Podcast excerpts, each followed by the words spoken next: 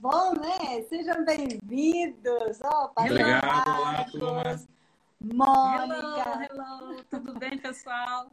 Que prazer para nós poder fechar o ano com esse casal abençoado, servos de Deus, e conhecer um pouquinho esse lado, é, esse lado, essa trajetória missionária, né? Porque às vezes, né, Isabela, a gente vê assim o pastor Marcos Agripino, a Mônica, é, liderando o CFM, é, executivo da PMT muito distante, parece até que está assim é, a gente não pode nem conversar com eles, né? É verdade. Ou às vezes, assim, só nessa parte do trabalho não consegue, não conhece também a história de vocês, né? Tudo que vocês passaram na, em missões para chegar até aqui, esse lado também mais humano e missionário de vocês. Então a gente está uhum. aqui hoje para conhecer vocês. Muito obrigada pelo tempo de vocês, por estarem aqui encerrando esse bate-papo missionário com a gente. E até os missionários. Deus missionários. Nós estamos achando jóia demais, porque normalmente a gente participa ouvindo os outros colegas que atuam aqui no contexto transcultural do Brasil e ao redor do mundo. Né? E agora a gente está, está tendo a nossa chance mostrando o outro lado é, nosso do ministério. Né? Certo. E, e, muitos missionários também, pastor e Mônica, não conhecem vocês, assim, da onde é que eles são, como é que eles vieram a, a ser executivo, liderar um pouquinho o CFM. Então, nós temos uma, uma oportunidade muito boa. Então, sem a gente ficar falando muito, vamos conhecer um pouquinho, Mônica, as primeiras damas, né, Mônica? Ah, é? Você é de onde? Mesmo, você conheceu a Cristo como? Conta um pouquinho de você. Ah, a minha conversão se deu aos 23 anos de idade. Né? O ano era 1986, eu morava em Anápolis. E eu fui convidada por uns amigos para ir no acampamento de jovens da Igreja Presbiteriana Pioneira. E então foi naquele acampamento que se deu a minha conversão, que bênção, né? Fiquei triste na época porque eu queria ter me convertido muito antes, né? Mas Deus é que sabe o horário certo. Com então, quantos então, anos, primeira... ah, quantos anos eu... Faz quantos é. anos? Não, ai, você ai, tinha quantos anos ah, quando... eu tinha 23 anos. Com 23 anos. 23, é. E é, foi, eu fui a primeira convertida na minha família, né? Uhum. E isso foi em 86. Em 1987, eu tive o meu chamado missionário também no acampamento, no acampamento Boa Esperança, em Goiânia. Então, veja, minha conversão se deu no acampamento. Meu chamado missionário se deu no acampamento em 87. E em 87 também eu conheci o Agripino num acampamento. Então, Olha gente, essa história de acampamento. é tudo de bom, entendeu? Vão para acampamento, mandem seus filhos para acampamento, porque acampamento é uma benção. Ah, eu fico com é, lamento assim pelas igrejas que não, não têm esse ministério de acampamento, porque olha, o que eu conheço de gente que se converteu em acampamento, teve chamado missionário, então é isso aí, né? Que gostoso, que bom saber, né, Mônica? E, pastor Agripino, como foi essa experiência? Olha, para ser bem diferente, o meu também foi acampamento. É? É, eu também fui acampamento. Bom, no acampamento eu tinha outros propósitos, não pelo evento em si, né? Uhum. Mas por chamado de alguns amigos de participar daquele evento de, de jovens. A minha conversão aí, a, pô, foi ainda, acho que eu tinha 17 anos. Eh, de idade, quando eu fui no acampamento, ali a gente teve um encontro pessoal né, com, com Jesus Cristo. Né? A vida da gente muda completamente. Né? Estou feliz por toda essa trajetória, é, desde aquela época até agora, estar nesse caminho. Foi a melhor decisão da vida, né? É a melhor decisão da vida. E, e agora, partindo um pouquinho para essa trajetória missionária, como que começou a trajetória de vocês com missões transculturais? Bom, é, comissões transculturais, a gente começou no ano de 1992. Mas eu vou só é, pedir para o Agripino falar um pouquinho, porque ele, ele teve uma experiência missionária durante vários anos de... Foi, é, que ano foi a sua conversão? É, na verdade foi, é, é, é, mesmo na época, logo depois da conversão, da minha parte já houve um engajamento, né? É, muito intensamente nas atividades da igreja. E quando eu fui, então, participar do, de um congresso, e o congresso ali foi apontado alguns dados estatísticos das realidades de várias partes do mundo. Aquilo ali é, foi muito forte no meu coração E foi nesse período que eu dediquei, então, um tempo maior. Falei assim, agora eu vou investir na causa missionária e tô, estou até então, né? E a Mônica veio depois, né? E agora ela entra na história. Não, então, só que tem um detalhe que ele não comentou, eu ia falar para ele falar. Antes de ir para missões transculturais, ele serviu como missionário do Ministério Ágape de Goiânia, né? Certo. E ele, o Ministério Ágape tinha várias frentes de atividades, uma delas eram acampamentos, então eram realizados três grandes acampamentos anuais. Um deles era o Louvor, né? Conhecido talvez por alguns que estão assistindo aí o, o, a live, então, o louvor reunia o que havia de melhor na década de 80, né? De bandas é, musicais brasileiras. Então, Vencedores por Cristo, Grupo Logos, Milad, é, é, Jovens da Verdade, etc, etc, etc. Então, a, a, gente fazia esse acampamento, você vê, numa época que não existia computador, não existia internet, não existia celular.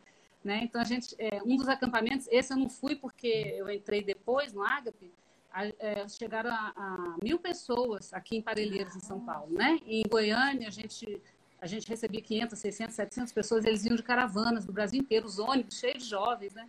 Então, Agripino ele foi vice-presidente do Ministério Agro durante o tempo todo, 10 anos, se não me engano, ali. E ele fazia programa de televisão, viu, gente? Para quem não sabe, ele fazia programa de televisão ao vivo, lá em Goiânia, na TV Anguera. Não, era a Bandeirantes. TV Bandeirantes, né? É que era o Telepass, né? Então, às vezes a gente estava na rua assim, o pessoal, ah, você que é do Telepass. É, o nome do programa era, é, chamava Mudar para Viver. É, é. Era na época Bandeirantes, né? E ele também fazia um programa de rádio ao vivo todos os dias. Na, na antiga uhum. chamava Rádio Universal, lá em Goiânia. E depois mudou o nome da rádio, né? É, vocês vão imaginar por que mudou o nome da rádio, mas Rádio Aliança. E ele fazia esse programa diário, né? Na época, os donos da rádio eram o nosso querido saudoso irmão é, presbítero Abrão Berberiano, da primeira igreja de Goiânia, e a dona, e a dona Júnia. Então, ele fazia esse programa diariamente, ao vivo, que era vinculado ao telepático. E, e eles tinham também ah, um trabalho de aconselhamento por telefone. As pessoas ligavam, ouviam uma mensagem e depois elas, é, depois daquela mensagem, a gente oferecia um outro número de telefone caso eles quisessem aconselhamento pessoal. E uhum. foi muitos anos assim com o Águia. Aí depois, em 92, que a gente foi para a Asa do Socorro, né? A gente é, antes da Asa, da Asa do Socorro, Mônica, é, eu já ouvi uma história assim, como é que foi o início do namoro, Agripino? Conta essa, é, essa história do livro que você deu para a Mônica. Essa história Bom, é muito ela, é, legal. A, a, minha versão é o seguinte, para variar, é, nós tínhamos programado um acampamento, né, um acampamento de liderança, e foi na cidade de Goiânia. Ah, e ali apareceu a Mônica, aquela moça, vê que veio de outra cidade e tudo, né? Cabeluda. Aí ela olha para mim, já eu olho para ela, quem é essa pessoa? Ele né? que olhou para mim. Quem é essa pessoa, de onde vem, o que eu pago para o objetivo dela nesse evento. E ali a gente começa a dialogar no, no, acampamento e tudo. Eu sei que estreitando, aliás, diminuindo um pouco a história, porque ela é muito longa e tem muitos detalhes, né? É, eu lembro que a gente estava é, aprofundando no relacionamento e, e, a coisa precisava ter uma definição, porque já estava pulsando no meu coração é, o desejo muito grande de servir a obra missionária. E, e, algo que era muito importante para mim é que a pessoa que fosse relacionar comigo, pensando aí no futuro casamento, também tivesse essa cumplicidade, né? Uhum. Então a cumplicidade ela, ela começou a ser construída e a gente eu queria é, mostrar para a Mônica que se ela não tivesse essa perspectiva da visão missionária, é, seria melhor, na verdade, ela buscar um outro caminho, como eu também buscar um outro caminho, porque não seria bom a gente estar tá com pensamentos, ideias e objetivos e alvos diferentes. E eu dei um livro para ela intitulado Por essa cruz te matarei, do Bruce Olson, da editora Vida, um livro antigo, talvez muitos aqui tá, talvez tenha lido, né? Porque a ideia era, vamos ver se essa mulher realmente gosta de missões e quer engajar. E porque senão, ali mesmo, do, a partir do livro, ela ia a partir do é, título. dela e o meu, né? Gente, anota aí o nome do livro, Por essa cruz te matarei, tá? Quem não leu ainda, só que detalhe, é a história de um missionário, tá? Deixa eu ver se eu posso dar spoiler. Hum, eu só vou dizer o seguinte: tudo de ruim que você puder imaginar na vida aconteceu com esse missionário. Aí no fim que você pensa que vai melhorar, piora. Então, você quer ficar deprê, leia esse livro por essa cruz que matarei. Mas, enfim, né, ele me deu o livro para fazer o teste, eu, eu, li, gostei do livro, logo fui comentar com ele, aí fui aprovada, né? Segundo oh, foi aprovada no teste, aí, ó, tá vendo? Aí já tá mais de 30 anos que esse teste foi aprovado, que bem. Então, né? fora inúmeras cartas, né? Aí vai ver os adicionais e tudo, né? Tá, As ligações, né? Não tinha essa a tecnologia gente, A gente mandava telegrama. Teve uma vez que eu, vim para São Paulo com meu pai, porque a gente morava em, em, Anápolis, Goiás, né? Quando a gente namorava, ele morava em Goiânia e eu morava em Anápolis. E a gente, é, minha família tinha, trabalhava com comércio em Anápolis, né? E aí, uma vez eu vim para São Paulo com meu pai fazer compras e a gente chegou num hotel na Liberdade, na, na, na Galvão Bueno, para se hospedar. Quando a gente chegou, né, entrou na recepção, aí veio uma, uma japonesa, né, correndo. Mônica, Mônica, Mônica, eu, ah, sou eu. Pra você, para você, veio com um ramalhete de flores, Olha né? Que ele tinha mandado. Agora, gente, dá licença, isso foi em 1987, né? Repara. Tava lá, as flores esperando no hotel. É. Boas ideias aí para é, os jovens que estão nos assistindo.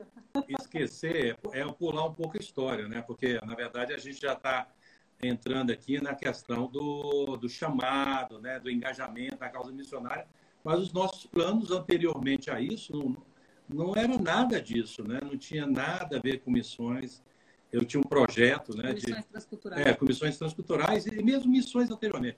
Eu tinha um projeto de vida diferente, né? naturalmente a Mônica também tinha um projeto de vida de, diferente. Eu estava lembrando aqui que é, muito cedo, né? Eu entrei na universidade. Eu entrei com 16 anos na universidade. O meu objetivo era fazer o curso de física. É, estudei três anos uh, uh, de francês, porque eu tinha uma bolsa na Suíça para fazer especialização para física nuclear. Né? Então, uhum. essa era a minha trajetória planejada certo. até o, o acampamento. Então eu entrei na universidade, estava estudando e etc e tal, mas depois que eu fui no acampamento, aí eu comecei a refletir um pouco sobre sobre a, o objetivo melhor e maior da minha vida, aí depois de ter o congresso de missões, aí mudou completamente e aí as minhas prioridades também mudaram e ver esse engajamento que um pouco do que nós falamos agora há pouco, né? Esse, esse congresso que ele está falando, gente, foi o Comiban 1987, que foi o primeiro Comiban que aconteceu no Brasil, em São Paulo, lá no pavilhão da, da, da Bienal. Né? Não foi, não? É, não o, o Comiban foi é, 87 mesmo, mas um pouco antes do chamado foi o Congresso Brasileiro de Missões. Não, mas foi, que foi numa foi... cidade muito importante, por sinal, né? É, foi Caxambu. Caxambu. Foi. É. Ótimo. É, não, quando o, o preletor fez uma exposição é, de dados estatísticos ali. Então, pela minha cabeça de físico, né, eu processei a, a coisa de forma racional e matemática. Falei, ah, tem que fazer alguma coisa por isso aí. Benção demais conhecer um pouquinho esse início, né, da trajetória de vocês. E o preparo, como é que foi? Depois que já entenderam da vocação, esse direcionamento, como é que foi, pastor? É. Bom, é, eu, eu, eu, logo após a minha conversão, havia um, um, curso bíblico na minha cidade, né? Que acontecia na primeira igreja presbiteriana, na igreja presbiteriana central. Então, eu fiz esse curso, que era o SEB, Centro de Estudos Bíblicos. Morro de saudade dos meus professores da época. E, e eu fiz a eu fiz a faculdade é, de letras, né? Um bacharelado e licenciatura em português e espanhol. E o Agripino ele fez seminário né? Então ele é teólogo de formação, fez o curso de física lá na, na Federal do Maranhão, mas ele não concluiu o curso porque aí ele foi para o seminário. E, e é isso, né?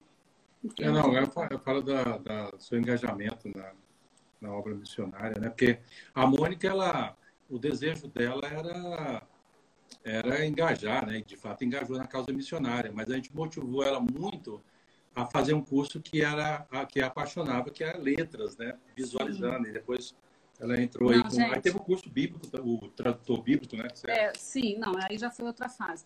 Gente, eu acho que eu sou a única pessoa no Brasil, se alguém estiver assistindo a live aí tiver informação diferente, me fala, mas eu acho que eu sou a única pessoa no Brasil que fez cinco vezes vestibular para letras, Fui aprovada nas cinco vezes, é, entrei nas cinco vezes, comecei o curso ou continuei, e por causa de uma série de fatores, eu, na, eu acabava tendo que fazer vestibular de novo em outra cidade, enfim, foi um, eu nem sei. Finalmente, quando eu terminei tudo, que foi em 2006, esse daqui vai, me inscreve no mestrado sem falar comigo, porque ele queria que eu já engatasse, né? As meninas já estavam maiores, né? Sim. Aí eu terminei em 2006, no meio do ano, o, o, a graduação e já comecei o mestrado. Então eu terminei em 2008, né? Que bom. Que e bom. agora é necessário esse preparo, né, Mônica? É interessante a gente ter em vista isso, né?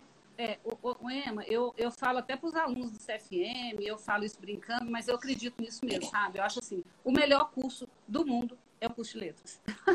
se você é médico, se você é engenheiro, se você é arquiteto, se você é cabeleireiro, se você é, é qualquer profissão que seja, né? Se você, é, além da sua formação, tivesse feito letras, você ainda era um profissional muito melhor do que você é. É a menina dos meus olhos, né? E, de fato, é, como eu me enveredei para a questão é, é, de, de escrita e de ensino também, foi assim fundamental, né? Eu amo, eu amo mesmo trabalhar com, com, isso. É importantíssimo na obra missionária, porque tanto nos nove anos que a gente ficou em Asa de Socorro, como agora, dia 10 de janeiro, a gente completa 20 anos na PMT, né? É, a vida inteira, esse, esse meu dom, esse meu talento, essa minha formação foi sempre muito bem aproveitado nas duas organizações missionárias, né? Na PMT, então, a gente, a Emma e a Isa são do Departamento de Comunicação, o Kleber, né? Como a gente tem trabalhado junto em, em, em questões que são concernentes a textos, né? Produção de textos e tudo. E, e assim, eu já, nessa, nessa trajetória, né? Eu já tive dois livros publicados, um em 2011 e outro em 2014. E o terceiro era para ter sido lançado agora em 2020 no CBM, que é o Congresso Brasileiro de Missões. Como por causa da pandemia não houve CBM, eu então resolvi adiar. O lançamento já está quase praticamente pronto o livro para 2021. Então, no CBM, que vai acontecer presencial, se Deus assim é, abençoar. Ah. É uma área muito importante para nós, para quem não, não sabe, né? Às vezes a Mônica não aparece muito em, na, nas, nas, produções, né? Mas ela é a revisora oficial da nossa revista Alcance, dos outros textos. E é, é muito valiosa essa colaboração, né? Então, para isso também a gente precisa se capacitar, correr atrás de uma capacitação para servir melhor ao Senhor, né? Uhum. E, e é legal que vocês estavam falando também um pouquinho da trajetória de vocês, assim que vocês chegaram na Asas de Socorro, vocês iam começar a falar. E lá também tem uma história muito incrível de como vocês começaram departamentos ali dentro da área do socorro, que tem a ver com parcerias também, tem a ver com trabalho missionário. Então conta pra gente também como que foi esse início da trajetória na Asas do Socorro e o que, que vocês realizaram lá. Asa do Socorro é herança da MAF, Mission Aviation Fellowship, né? depois da Segunda Guerra Mundial, os pilotos cristãos viram que poderia usar a aviação de pequeno porte para ajuda humanitária. Então, a Socorro veio dessa herança. E quando nós fomos desafiados para entrar em Asa do Socorro, é, ela estava numa transição da saída de vários irmãos estrangeiros ah, da América do Norte, também do Canadá. Eles precisavam, então, fazer uma mudança estrutural e eles pensaram num, numa pessoa, num casal, né? E foi surgido, sugerido o nosso nome. É, ia trabalhar em três é, pilares. Um era o desenvolvimento de liderança, porque passaria por uma, uma onda de mudanças na liderança de estrangeiros para brasileiros. A, a outra era desenvolvimento de recursos financeiros para manter a organização, porque ela dependia boa parte dos recursos uh, de fora do Brasil. Que, iam, iam parar de chegar, né? É, que iam parar de chegar. E o outro, outro uh, pilar era que precisava é, de criar uma estrutura de manutenção dos missionários brasileiros que iam emergir na próxima década. Então, uh, eles pensaram então em nosso nome, nós, é, juntamente com, com parte da, da equipe daquela época, nós trabalhamos para fazer essa transição, né? e montar toda essa estrutura de asa socorro para quase uma década, é, até a gente então entrar na PMT. Ah, quando surgiu então essa, esse, esse convite da missão Asa Socorro, né, para que ingressássemos e tudo mais, é, a ideia, nós ficamos seis meses sendo mentoreados por um casal que é assim a nossa referência na obra missionária, que são os nossos queridos irmãos Norman e Cat Olson. O Norman já partiu para Jesus, a Cat está nos Estados Unidos. Então nós fomos mentoreados por esses irmãos durante seis meses. E, e aí, a partir de, do início de 93, foi é, ia ser criado então um departamento novo dentro de Socorro, que era o DRF, Departamento de Desenvolvimento de Recursos Financeiros. Então, Agripino é, assumiu a gerência desse departamento, que além de, de, trabalhar na captação de recursos para os missionários brasileiros, também trabalharia para captar recursos em nível institucional, organizacional, porque tinha as revisões dos aviões, revisão de motor e etc, etc, são custos altíssimos, né? E aí esse, esse, departamento foi implantado, ele ficou com a gerência e eu, eu fiquei responsável pelo departamento de equipe de sócio e ministério, que era o departamento voltado para os missionários.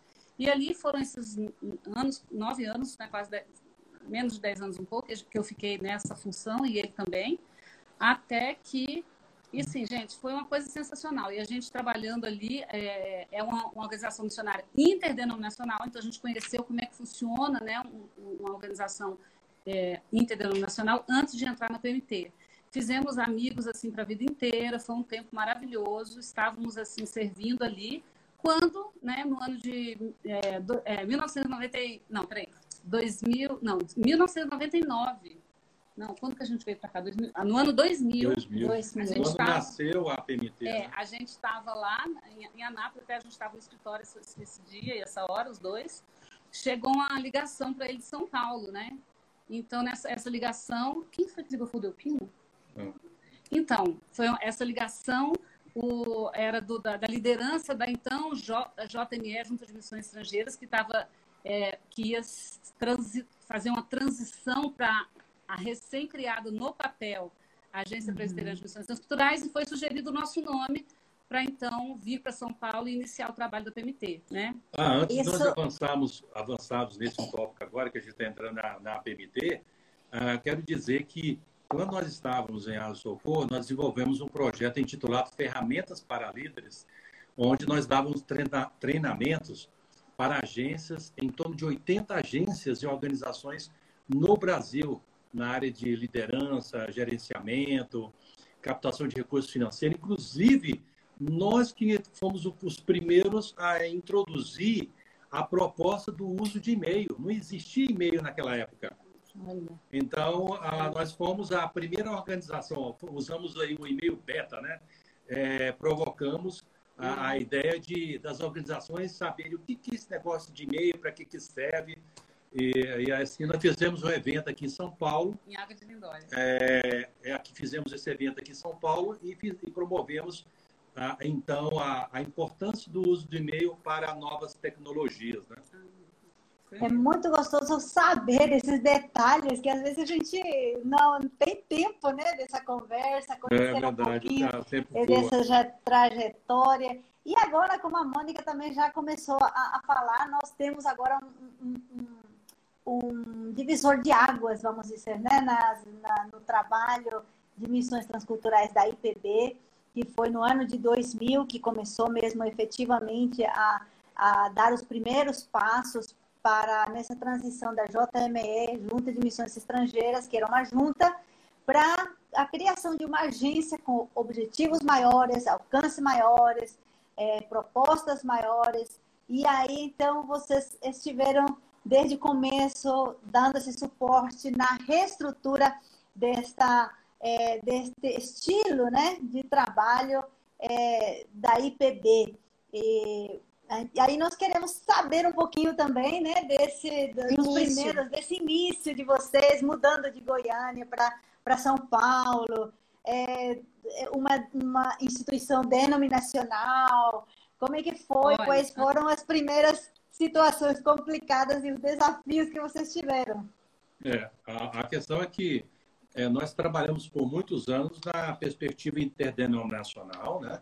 ou na para-eclesiástica, e também pela função que eu exerci em Asa Socorro, eu também tinha, fazia parte, né, como presidente da AMTB, Associação de Missões Transculturais Brasileira, da diretoria internacional do Comiban, que é a Cooperação Missionária Ibero-Americana, e outras conexões ao redor do mundo ah, dentro da perspectiva da liderança missionária. Quando a gente é convidado para assumir, assumir não, trabalhar na, na perspectiva denominacional, ah, nós pegamos toda essa trajetória de mudança.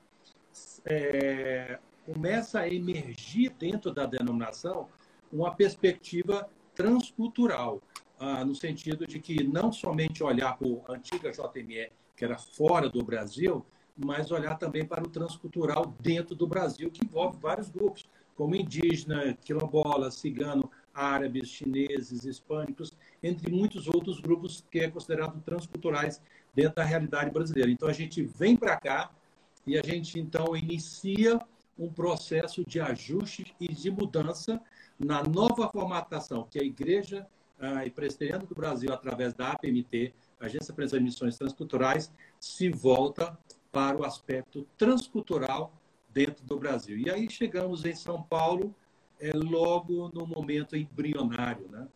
Agora, detalhe, viu, gente? A gente, você vê, a gente morava em Anápolis, Goiás, porque a sede da, de Asa do Sul até hoje é em Anápolis, né? É, havia setores de voo em, em, Manaus, em Boa Vista, e, e, tinha na época também lá em ai, no Acre. Em, Guarânia. É, eu esqueci o Erunepé. Erunepé, é, que depois foi desativado. Manaus. Agora, veja bem, e a gente, como missionários, né, de uma missão internacional, a gente tinha várias igrejas parceiras para o nosso sustento é, missionário, de várias denominações. Né? Inclusive, a primeira igreja batista de Anápolis era nossa parceira, tinha uma comunidade evangélica que era, igreja, tinha até uma Assembleia de Deus também, né? em é, Goiânia, várias igrejas assim, sem ser apenas a presbiteriana. Claro que tínhamos três igrejas presbiterianas que também eram. E ali a gente tinha o nosso sustento para viver em Goiás, né, gente? Aí a gente muda para São Paulo, né? Em janeiro de 2001. O, a, a, o custo de vida aqui era exatamente o dobro do custo de vida que a gente tinha lá, né? Contando tudo que aqui em São Paulo. E detalhe, todas aquelas igrejas, a gente enviou uma carta para todo mundo explicando essa mudança ministerial, que Deus estava nos direcionando agora para trabalhar com a nossa denominação, etc. O pessoal respondeu, entendendo a situação, mas todas aquelas igrejas que não eram presbiterianas cortaram o sustento, né? Iam agora direcionar esse valor para outros missionários, né? E aí o nosso sustento, que precisava dobrar em São Paulo, ele caiu pela metade naquele primeiro ano que a gente chegou aqui, que foi no ano 2001, né? Então foi difícil, assim, no começo, e aí aos poucos Deus foi nos... É, abençoando com novas parcerias, né, novas igrejas, e aí voltou a estabilizar. Mas foi difícil no começo, né? É, eu, é na verdade, pastor. a gente viu, pastor. Isabela, a gente teve uma, a, a, uma mudança radical em todos os segmentos da vida, né? É, não somente mudança de, de cidade, mas reestruturação ah, do que a gente está passando, estava é, passando naquele período, né? E também é um investimento de trabalhar para construir uma nova perspectiva missionária da denominação. Né? Mas, até aqui, Deus tem nos ajudado e tem abençoado. Né? E é interessante, pastor, que o senhor sempre fala também, né, que, é, que o senhor também tem que levantar o seu sustento como os outros missionários. E muita gente não sabe disso, né? É, quando a PMT nos convidou, é, naturalmente a gente enquadraria dentro do padrão daquela época, estabelecido para os, os executivos da denominação, era ser contratado pela CLT. Mas estava no meu coração e também no coração da Mônica que ao deixarmos o, vamos chamar aqui o meio secular, se, se podemos usar essa expressão melhor, é, engajado mais integralmente na causa, é, então a gente tinha uma vocação, né? Na, na verdade, temos uma vocação a nossa vocação é missionária, é missional, fazer a missão, a obra de Deus ao redor do mundo. Então, quando nós fomos chamados, né, eu fui chamado especificamente na função de executivo, eu coloquei a condicional para os irmãos. Olha, eu, eu gostaria de ser a, ah, efetivado, como, é, é, efetivado como um missionário, porque eu tinha todos os requisitos. Então, eu digo que é, eu sou missionário, estou executivo, porque um dia, se eu deixar essa função, é, eu vou continuar essa trajetória missionária, eu, a Mônica, e, e, vamos até o final, até a volta de Jesus Cristo, né? E, e também foi colocado para os irmãos, visto que os missionários da PMT precisavam levantar os recursos para a sua sustentabilidade, então eu queria também estar enquadrado nesse mesmo padrão, mesmo estando numa posição diferenciada. Estou aqui desde o início e Deus tem sido providente, né? Então eu prefiro ser visto mais como uma pessoa que é missionária do que como a figura de executivo. Executivo é mais uma questão regimental, né? Então eu falo que uhum. estou executivo, mas na verdade nós somos missionários. Né? E, e uma e parte interessante. Também... Ah, desculpa, irmão, pode falar. Não, a gente também tem assim acompanhado vocês um pouco de perto e a gente vê também que, infelizmente, assim como outros missionários também recebem notícia de uma igreja a partir do próximo mês já não estaremos mais enviando seu sustento. E, e, e a gente se junta, ora, chora, clama o Senhor, mas é, é a mesma luta, né? Então, também são é, pessoas, servos de Deus, que também é, são sustentados por igrejas, por parcerias, por irmãos que reconhecem e dão valor a este trabalho, porque não tem como um pastor de igreja estar de tempo integral, fazendo horas de, no, no, escritório, resolvendo problemas até de noite, de madrugada, porque missões aqui, agora nós estamos aqui seis e meia, e lá no Japão é seis e meia da manhã. Uhum. então, às vezes é de madrugada lá, acontece uma emergência. Então, é, é, é um é. casal que está 100% à disposição aí do Ministério. Não, você falou isso, eu lembrei de dois episódios, né? Um dia, que assim, foram mais marcantes. Um dia a gente estava dormindo, era de madrugada, não lembro agora que horas eram, três, quatro da manhã. Toca o telefone, era da Índia, uma emergência que tinha acontecido, nós levamos um susto e tal. E teve uma outra ocasião que foi é, lá do Paraguai, também foi de madrugada, né? O, o, o filho do missionário tinha sofrido um acidente e estava desacordado, foi um maior susto também para gente, uma pessoa conseguiu o número dele, ligou. Então tem esses lances mesmo, de fuso horário, de horário fora de horário, enfim.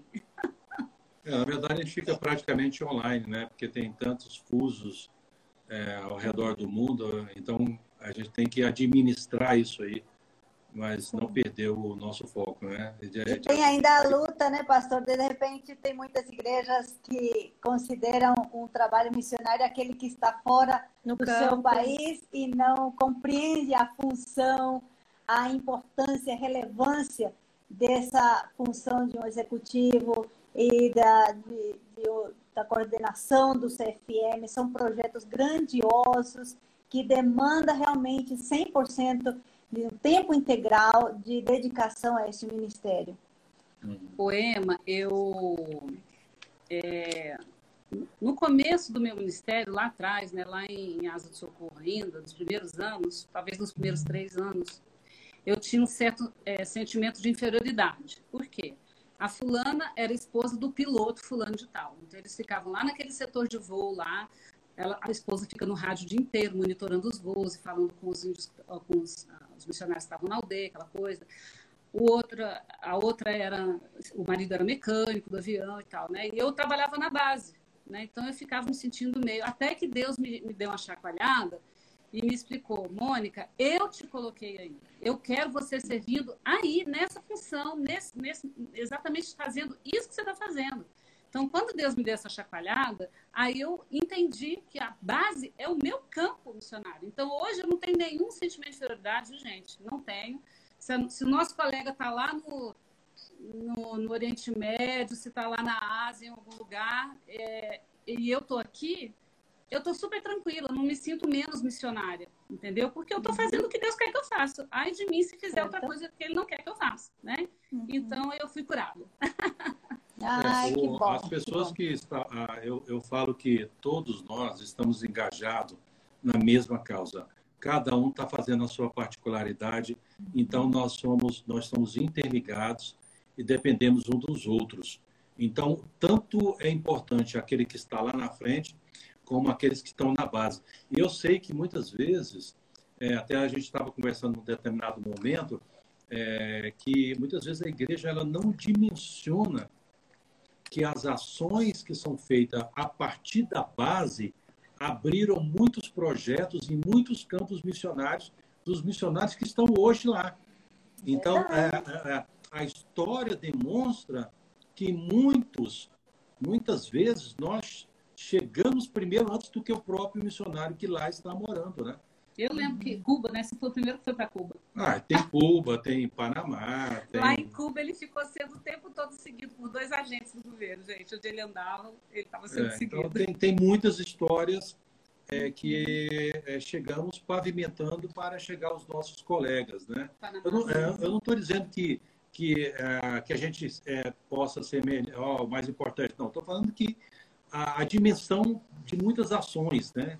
De todos sim. nós e de, dos outros que atuam na base, a igreja não sabe. Então é importante ela dimensionar. Talvez uma outra live a gente poderia Com tratar certeza. um pouco mais de detalhes sobre isso, né? Verdade, verdade. E, e, vocês falaram aqui, citaram aqui alguns dos desafios que vocês já enfrentaram, tanto trabalhando na base. Então, para as pessoas que estão em casa poderem conhecer mais do ministério de vocês, qual que é a função de um executivo, de uma agência que hoje tem é, mais de 240 missionários e uma, coordena uma coordenação de um curso de treinamento missionário. Quais são essas atividades que vocês têm feito e os desafios dessa função? Bom, quando nós pegamos um pouco a história, você pega a história, por exemplo, de 2008, é o que vem mais rapidamente na minha mente, com 104 missionários. A data de hoje, nós estamos com 244 missionários. Né? Então, o, o dado estatístico é muito claro. Você tinha variáveis de, é, de pegava aí uma, 11 a 16 a 18 candidatos, nós estamos com mais de 200 candidatos em 44 países, né? Vamos avançar para 45. Ah, nesse, nesse momento, nós estamos sendo a agência que mais cresce na América Latina. Né? Ainda não a maior, mas sim a, a que mais está crescendo. Então, vê o que Deus está fazendo. O papel do, da figura que eu estou hoje é o papel de coordenar, administrar e supervisionar todo o trabalho na área de evangelização, plantação de igreja, educação, ensino teológico, ação social, ações em catástrofe. Então, tudo isso, né, nós temos uma assembleia, naturalmente, tem, tem a, a tradução da Bíblia também, que é relevante. Temos a assembleia, temos a diretoria, a parte de diretoria da figura do executivo, e eu estou de tempo integral, que faço a harmonização uhum. operacional de todas as ações da, do trabalho missionário transcultural da nossa denominação no Brasil, como também ao redor do mundo. É, então, é, é CFM, né? até 2010, né, eu, eu, eu, atuava em algumas áreas dentro da, da base da PMT. A partir de 2011, o, a diretoria me convidou para assumir a, a, coordenação do CFM, que é o Centro de Formação Missiológica né, que para quem não sabe é o curso de, de missiologia que a IPB né, oferece para os seus vocacionados. Então, é, qualquer pessoa que queira se tornar missionário da PMT, ela é, é exigido dessa pessoa que curse o CFM. Contudo, por ser um curso de missiologia, nós, o curso ele está aberto para alunos de quaisquer denominações e de quaisquer agências missionárias. Temos alunos de diversas agências, de diversas denominações também ainda que a maioria dos alunos seja realmente da IPB, que é a Especialidade do Brasil. Então, é, eu no começo eu me assustei, porque coordenar um curso, né, minha formação não é em pedagogia, minha formação é em letras. Mas eles insistiram, não, você vai conseguir sim, nós vamos passando aos poucos para você o que, o, que, o que era feito, o que tem sido feito. E aí eu aceitei aquele desafio em 2011 e até hoje, né, 2020, né, nove anos eu acho, né? Então, nessa função é, é, diante do CFM. Por, por, muitos anos a gente só tinha o CFM na cidade de São, de São Paulo, né, aqui uh, em São Paulo. E desde 2016, se eu não estou enganada, a gente começou a oferecer o curso também na região Nordeste, mais uhum. especificamente na cidade de Recife. Porque nós tínhamos muitos candidatos e aspirantes a candidatos que gostariam de se tornar missionários, mas eles não tinham como se mudar para São Paulo, ficar morando aqui um ano fazendo curso. Eles tinham que dar uma mesclada entre a sua formação missiológica e as atividades que eles já tinham. Então, a gente começou lá e tem sido uma bênção, né, gente? É sensacional. Dia 27 agora de, de novembro, recentemente, nós formamos a nossa 14ª turma em São Paulo né, do CFM. Tinha muitos formandos. Foram, foram 26 formandos e nós já formamos duas turmas no Nordeste, né? E assim, gente, o CFM é uma experiência única. Eu não, eu não, eu não consigo enxergar quem está aí na live, eu não consegui ver nada de comentário, nada. Sem óculos não adianta, né? Mas talvez tenha alguém aí que já cursou o CFM ou que está cursando o CFM. A experiência de sala de aula do CFM, ela é única, gente. Assim, é sensacional. Uhum. Você ouve aquelas aulas, né? Os nossos, nós temos, são 17 disciplinas, né? a gente tem mais do que 17 professores, porque alguns nós temos dois professores, porque não é todo ano que o, o nosso professor está no Brasil. Gente, é assim, é, é a união perfeita da sua formação acadêmica com a experiência no campo missionário. Então, o, o professor traz isso para dentro da sala de aula e é, e é o diferencial. É o diferencial porque aí os alunos vão não só ouvir a teoria, mas vão, vão, ouvir exemplos na prática da aplicação daquela teoria. Então, assim, Olha, vou falar para vocês. Eu faço parte também, nos últimos anos, né? Antes era a PMB, que é a Associação de Professores de Missões do Brasil, e, e aí houve uma transição para o DEMI, que é o Departamento de Educação Missiológica da MTB. Eu faço parte do DEMI e tudo, e eu quero falar para vocês. A gente fez uma pesquisa ano passado, né? E chegamos ao número de 30 organizações missionárias no Brasil que oferecem ensino missiológico, treinamento missionário, preparo missionário. Né? São expressões sinônimas é, é, seguramente o CFM está entre as três, quatro melhores organizações é, de treinamento missionário no Brasil. Então, eu fico muito feliz por isso. Primeiro, porque é, a gente está se esforçando ali para ver né, a, a, a, as aulas acontecerem, os alunos é, se achegarem. Todos os anos a gente tem um número expressivo de alunos, todo ano aumenta, inclusive, o número de alunos. A gente tem visto, assim, pessoas que chegam sem campo definido, eles, eles querem começar a formação deles, mas eles não têm ideia de para onde eles vão.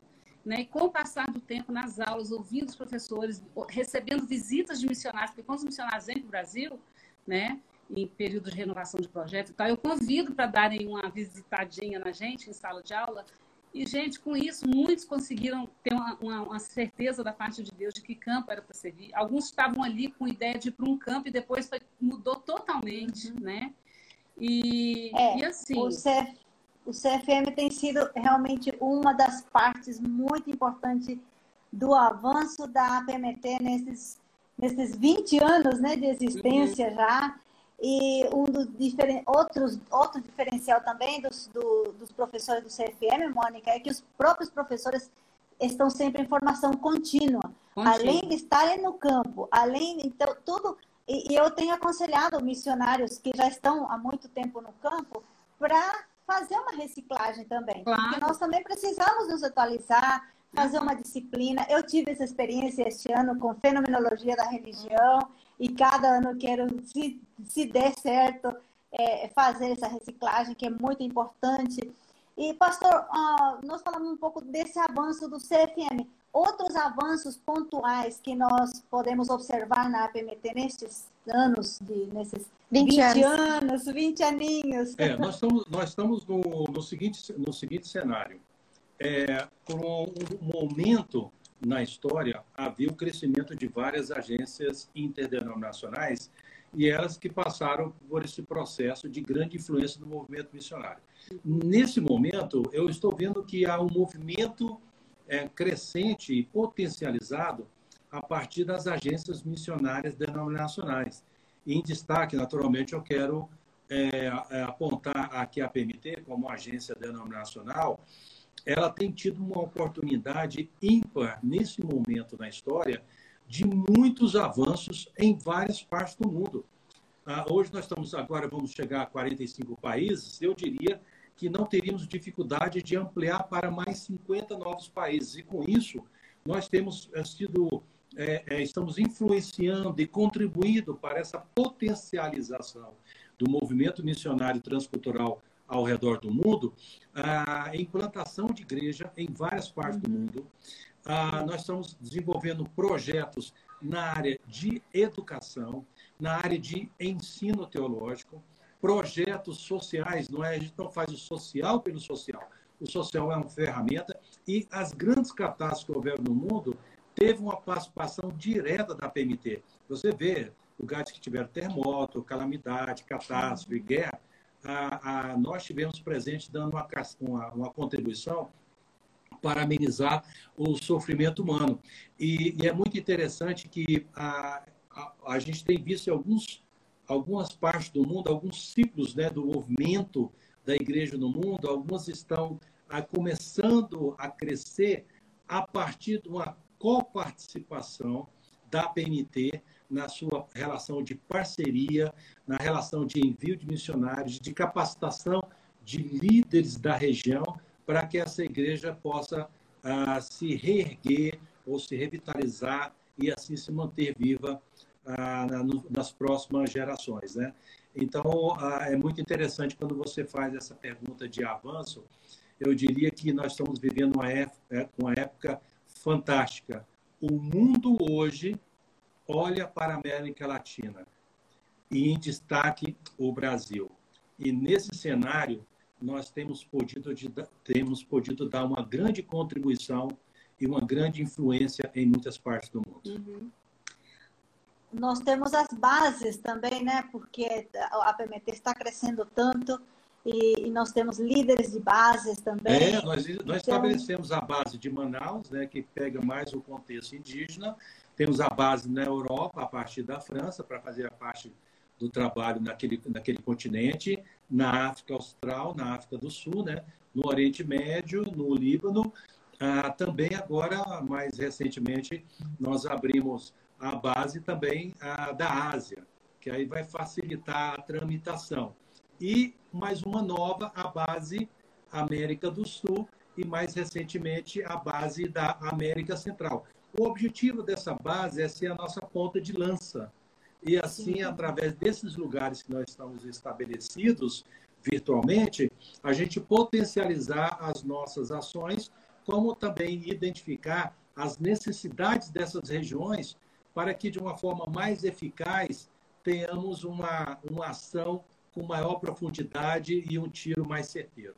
Agora, assim, só é, completando o que ele disse, ele comentou há pouco que facilmente abriríamos 50 novos campos, né? porque a PMT tem os convites de várias lideranças de vários países para começar o trabalho. Só que qual é a questão? Não temos as pessoas. Né? Não, a, a, questão, gente, não, não, são recursos financeiros, recursos materiais, são recursos humanos. Né? Então, eu louvo a Deus porque nesses 20 anos a gente vê, eu testemunhei, ele também, o mover do Espírito Santo dentro da IPB, levantando vocacionados. Gente, o número de pastores que a gente tem hoje na PMT, servindo em vários campos, é. Eu não estou com o número aqui agora exatamente. Mas... É, é, é, inclusive, pegando esse gancho da Mônica, quando a gente olha toda a história do movimento missionário da IPB, não há um dado, um registro histórico do avanço ao, é, colocando pastores na causa missionária transcultural como agora. Atualmente nós estamos com 80, nunca houve na história. É, não estou pastores. dizendo que os pastores não têm a visão missionária, que não estejam tão que não esteja trabalhando. Nós estamos trabalhando em vários segmentos da igreja. Eu estou falando assim, no enfoque transcultural. Isso. Esse é um dado espetacular. E assim, Emma e, Isabela, né? Eu fico vendo assim, é, há pessoas que, creio eu, que Deus já tem falado com essas pessoas a respeito de chamar transcultural, né? Para fecharem essa questão, é, é, efetuarem o preparo que resta, para seguirem para os campos. Então, se você é uma dessas pessoas que está ouvindo a gente aqui, Ore o Senhor para que o Senhor te dê coragem, destemor, para que você uhum. busque o próximo passo a fim de se engajar mesmo na missão transcultural. É, o ano passado a gente teve um aluno do CFM, ele, ele, cumpriu todos os requisitos, se formou, um casal com quatro filhos, ele foi pastor da mesma igreja por 15 anos e hoje está indo para o campo transcultural. Né? E, e o que, como eu disse, a, a, maior necessidade hoje é de pessoas. E é, o Senhor Jesus já nos ensinou, né? Rogar ao Senhor do Seara para que mande trabalhadores para a sociedade. E, e, aí fica aqui a minha gratidão a Deus por todos os vocacionados que ele tem levantado dentro do IPB. Muitos têm surgido, muitos, né? A Isabela tem visto aí, né? O pessoal aí do CFM, a, a Fernanda, a Kátia. É, né? e nós temos uma, uma equipe fantástica, né? Hoje na PMT nós temos uma equipe fantástica. E também tínhamos uma equipe fantástica no passado, pessoas que passaram nessa trajetória. Então a gente também quer, aproveitando esse gancho da Mônica aqui, querendo desafiar você que está vendo essa live para agregar na história do movimento missionário, está lutando por uma causa sublime, né? Amém. Amém. Sublime. É maravilhoso. Falei, é um caminho sem volta. Eu falei que a uhum. equipe da CFM tem visto tanto de gente, de alunos novos, né? Nós estamos com uma plataforma sensacional. Parabéns à equipe aí, né, da, da comunicação, o Kleber a Kátia e tal, por essa questão da plataforma. E também a Gisele, que é do RH, né? A Gil, que ela recebe lá direto de e-mails, pessoas, o que, que eu faço para ser missionária do PMT? Ela é a, pessoa responsável pelo RH, né? Gente, é incrível. Então a gente realmente precisa de mais obreiros. É, ficaria difícil a gente citar o nome de todos, né? Então, mas é uhum. importante que saber que da Assembleia da APMT até aqueles que estão na ponta de lança, nós estamos com uma equipe fantástica e pessoas que estão marcando, marcando a, na história do movimento missionário denominacional e também muitos outros que tiveram algum momento servindo através da APMT também contribuíram com isso. Né? Eu agradeço Pastor, a Deus por essas vidas. E e falando um pouco também dos avanços e desse ano específico na PMT, como que ficou a situação dos campos com a pandemia? A gente tem também alguns relatos de, de frutos colhidos dessa época de pandemia, mas um panorama geral de como ficou o avanço e os trabalhos da PMT durante esse ano. Bom, na verdade, a gente tem que. Eu, eu, olho da seguinte perspectiva: estamos vivendo um momento ímpar na, na história da humanidade? Sim, é um momento de de tensão, de ansiedade, de expectativa? Sim. Mas eu quero concentrar e, e, e, encorajar a gente pensar nos aspectos positivos, porque nós tivemos que nos reinventar. Hoje, tecnologias como essa que nós estamos usando agora, essa plataforma aqui, é, muitos colegas ao redor do mundo estão usando, então vendo que a tecnologia pode potencializar a comunicação global. Então, muitos, muitas pessoas que antes nós não alcançávamos de forma presencial, no face a face, mas virtualmente, a gente pode dialogar. Então, os nossos colegas hoje têm trabalhado ah, alguns lugares, porque cada país tem uma sua particularidade e a, e a decisão regional, mas eles têm se adequado àqueles que podem participar, tendo uma ação presencial com os devidos cuidados, né, por causa do efeito do Covid-19, mas também descobrir um novo cenário virtual que está fazendo que, que o evangelho se torne mais rápido e mais amplo, chegando em lugares distintos, inóspitos, que a gente nunca tinha pensado é, que poderiam chegar de uma forma tão rápida, né? Então a obra continua, o trabalho ainda continua. E é interessante que é, por mais que a gente vê é, toda essa trajetória ruim ah, que muitas vezes a mídia a, a, nos apresenta, mas no contexto missionário a gente está vendo muito mais avanços em formatos diferentes do que haviam anteriormente antes do efeito do convite. É, muitos missionários acabaram tendo que se reinventar, né, desconstruir para construir de novo nos seus respectivos campos, e eles olharam ações que eles, puxa, por que eu nunca pensei nisso antes? E só foram pensar nisso por causa da, da pandemia. É, alguns tiveram realmente, têm tido bastante trabalho, porque conseguiram abrir o leque, né? E outros se mantiveram mais ou menos no mesmo ritmo, mas isso foi sensacional, né? Foi sensacional. Certo. Bom, nosso tempo está correndo demais. Quero é. segurar o relógio aqui, mas não dá. Nós temos apenas uns 10 minutinhos para poder é, concluir esta live que está sendo muito importante, muito gostosa ter esse bate-papo, conhecer esse lado missionário, né, do Agripino, da Mônica, suas duas filhas, né, Mônica? É, as minhas duas filhas e o meu genro, né, meu querido genro. Seu genro, a filha assim, mais velha, Jéssica, é. Essa caminhada toda, nossa, desde o início, né, quando a gente foi para a Asa do Socorro, a Jéssica tinha quatro meses, né, então elas nos acompanharam todo o tempo. Né? Ela já, quando era bebezinha, ela já foi inserida nesse meio. E eu louvo muito a Deus pela vida da Jéssica e da Isabela, porque, assim, nunca foi um empecilho, nunca nos atrapalhar. Pelo contrário, né? elas têm sido, assim, parceiríssimas em tudo, né? Ambas têm os seus ministérios também super joia, uhum. muitos envolvimentos aí, né? Durante essa, esses anos de juventude delas. E o, o, o engajamento nosso aqui é familiar. É. Graças a Deus. É verdade. E, e, a gente, e a gente acompanha a, a trajetória delas no Bocare, isso, no envolvimento isso. Desses, desses movimentos né, juvenis uhum. também. Chamando para missões, né, engajando o jovem também na missão. Uhum. A Isabela também fazendo artes aí para divulgação de lives e divulgação dos projetos suas filhas, bênção, família É abençoada. graça de Deus, é muito graça abençoada. de Deus. Que Uhum. bom. Ó, e, e- agora nós estamos nesse engajamento também desse final de ano, pastor, sobre que vamos falar um pouquinho também sobre essa campanha é, do Natal, Natal missionário aí. É, e nós temos umas. ah, se alguém que está nos assistindo aí, que a gente está um pouquinho longe do celular, é, puder colocar o link da nossa campanha. É, é, Vou colocar apmt.org.br barra Natal. Aí você vai ter muita informação. Fala um pouquinho, pastor, sobre essa Olha, campanha. é, é, uma, é uma história fantástica. Eu não quero falar dela porque eu queria desafiá-lo a visitar o site da PMT, né, conforme a Emma disse. Conta a história de um nosso missionário no Senegal falando do amor de Deus para o homem. Vai lá. Vale a pena. vale a pena a, a essa história. E é muito rica, né? Porque a gente muitas vezes não dá valor a uma vida, mas uma vida tem muito valor para Deus. Uhum. E eu queria desafiá-lo a visitar o nosso site, Uhum. conhecer esse movimento, replica essa história, Uhum. que eu tenho certeza que vai trazer um impacto muito grande ao seu coração. Replica nas suas redes sociais, na igreja, todas as pessoas. A gente tem aí a- as plataformas de graça aí, e muitos de vocês têm, são conectados com um monte de gente em várias partes do Brasil, do mundo. Só copie o link lá depois de você entender e, e ver a história e ouvir também a história. E aí espalhe isso, eu tenho certeza que vai trazer uma transformação no seu coração. Vai mesmo. E se alguém quiser ofertar também, tá tudo lá na Tá plataforma Isso, também. lá tem todos os detalhes, né?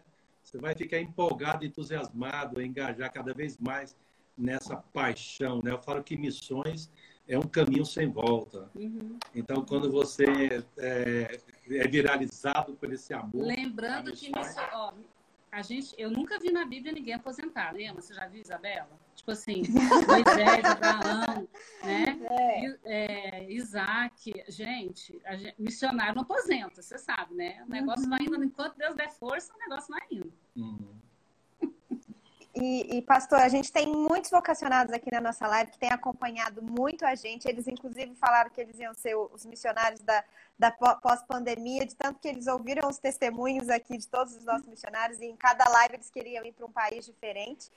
Então, eu queria que você uma trouxesse história uma, de uma, uma Kombi, né? mensagem. Uma Kombi para É. cada para um país diferente, né? Pra- É verdade, a ideia da Kombi porque surgiu aqui na live. A Kombi para o país, né? Bom, a- a- Exatamente. Deixa ela cumprir, acho que é eu terminou? Desculpa. Não, e aí era para você trazer uma mensagem de encorajamento para esses vocacionados que têm aqui nos acompanhado. Olha, quem, quem, quem está nos vendo nessa, né, nessa, nessa live aqui, eu quero desafiar você a visitar as nossas plataformas, os nossos sites. Você vai ver que o que nós temos de desafio é maior do que a nossa capacidade em responder a esses desafios.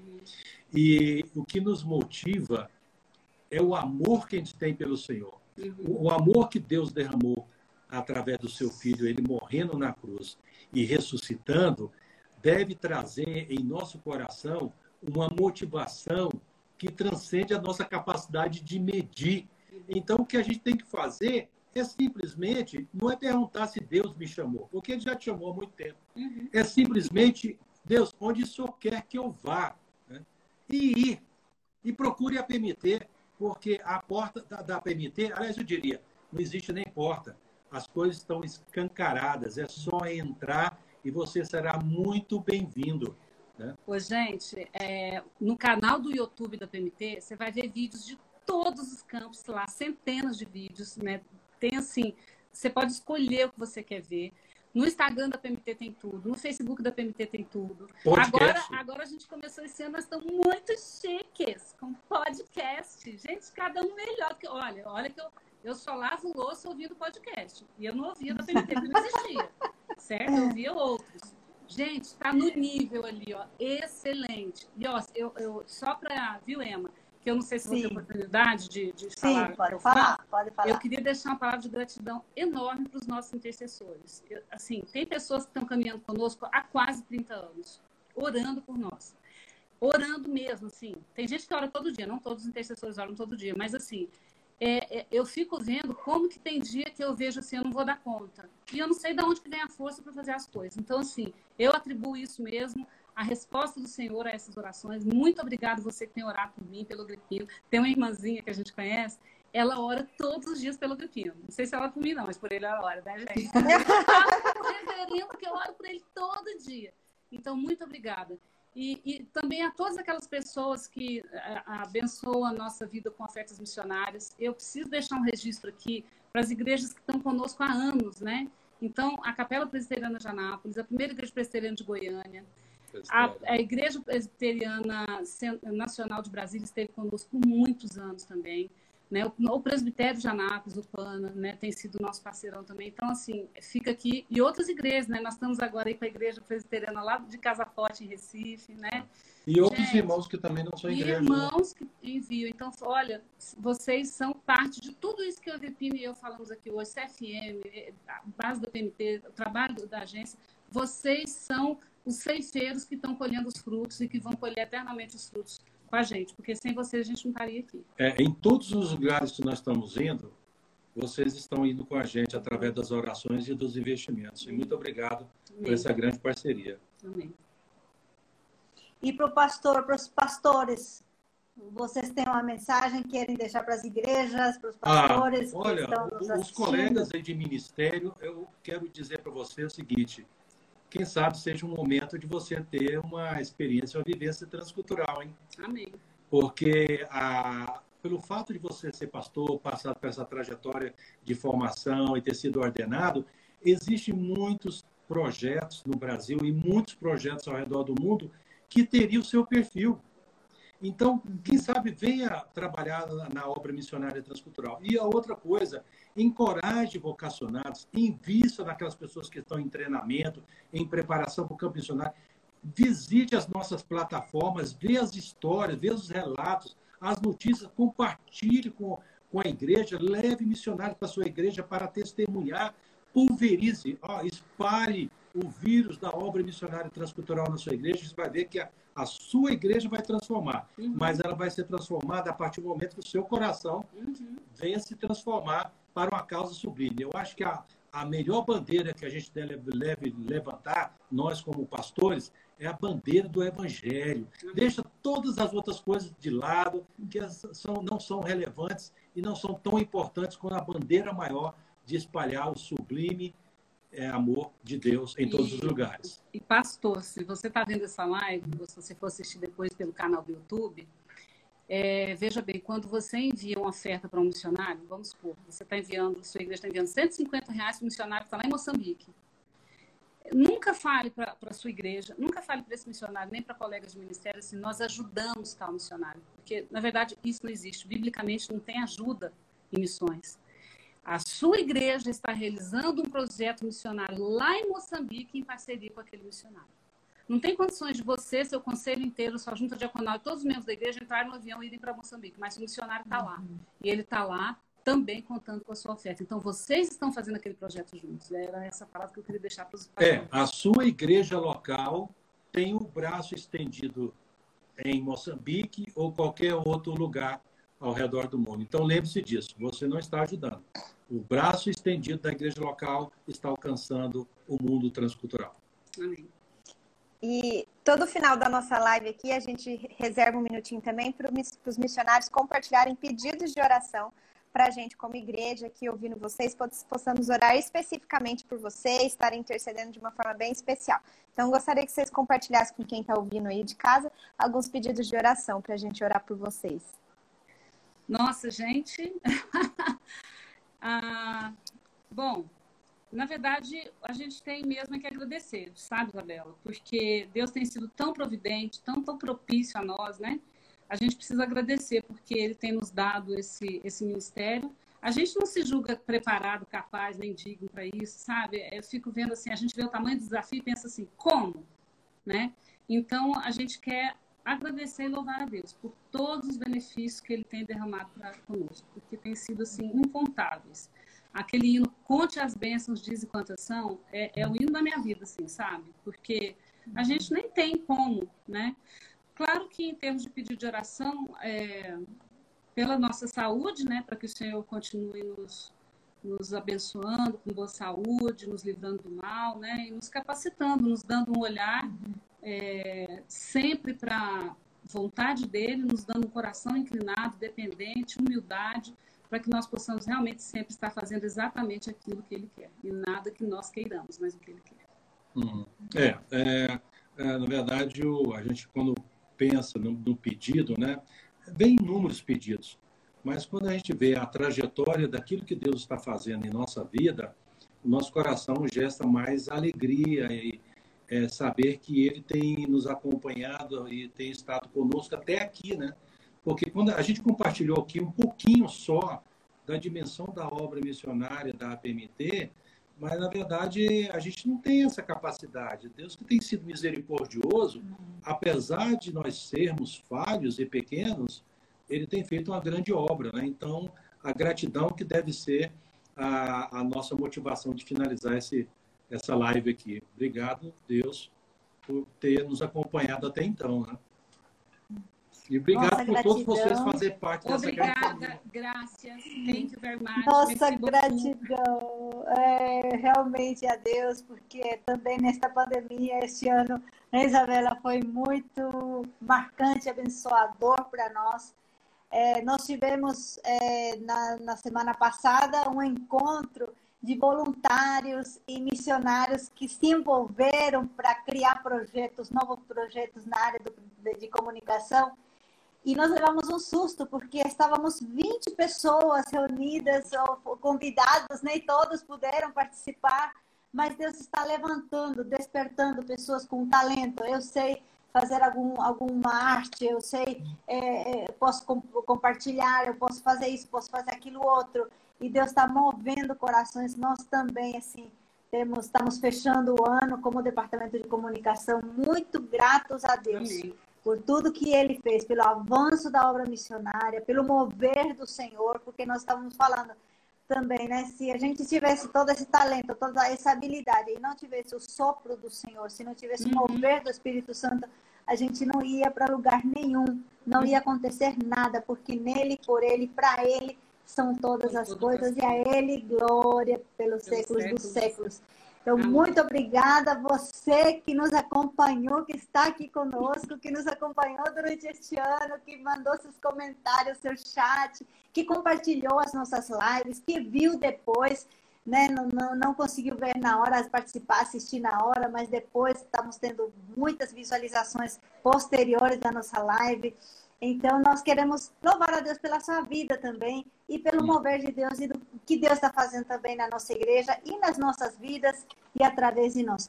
Muito obrigada, Isabela, a você, para o Vitor, né, que também é, com muita alegria pudemos também conhecer um pouco mais dos missionários assim, e, e realizar, promover esse, aproveitar esses meios virtuais para que possamos compartilhar e conhecer hoje, né, esse casal maravilhoso, né, um pouquinho mais desse lado do pastor Agripino e a Mônica. Deus abençoe muito vocês, um feliz Natal, um pra ano novo, abençoado. Amém. E para os nossos ouvintes também, que Deus abençoe. Amém. Obrigado. O último recadinho da, da Isabela. Vocês querem, inclusive, deixar algum recadinho? Depois a gente vai encerrar. Não, é só eu quero é, agradecer a todos vocês que participaram e a equipe fantástica que nós temos do Departamento de Comunicação que tem feito ah, essas lives, né? Para mim foi bastante enriquecedor. Obrigado a todos vocês. É, e agradeço todo mundo aí que está aí no chat, né? Fazendo os comentários, outros não não fizeram, mas estão participando. Obrigado por vocês fazerem parte uhum. dessa grande família. E se Deus está te chamando para vir servir na base missionária, vem que tem lugar para você aqui, né, Emma? Exatamente. Esse ano a gente colheu muitos frutos, então foi um ano assim muito marcante para a gente mesmo.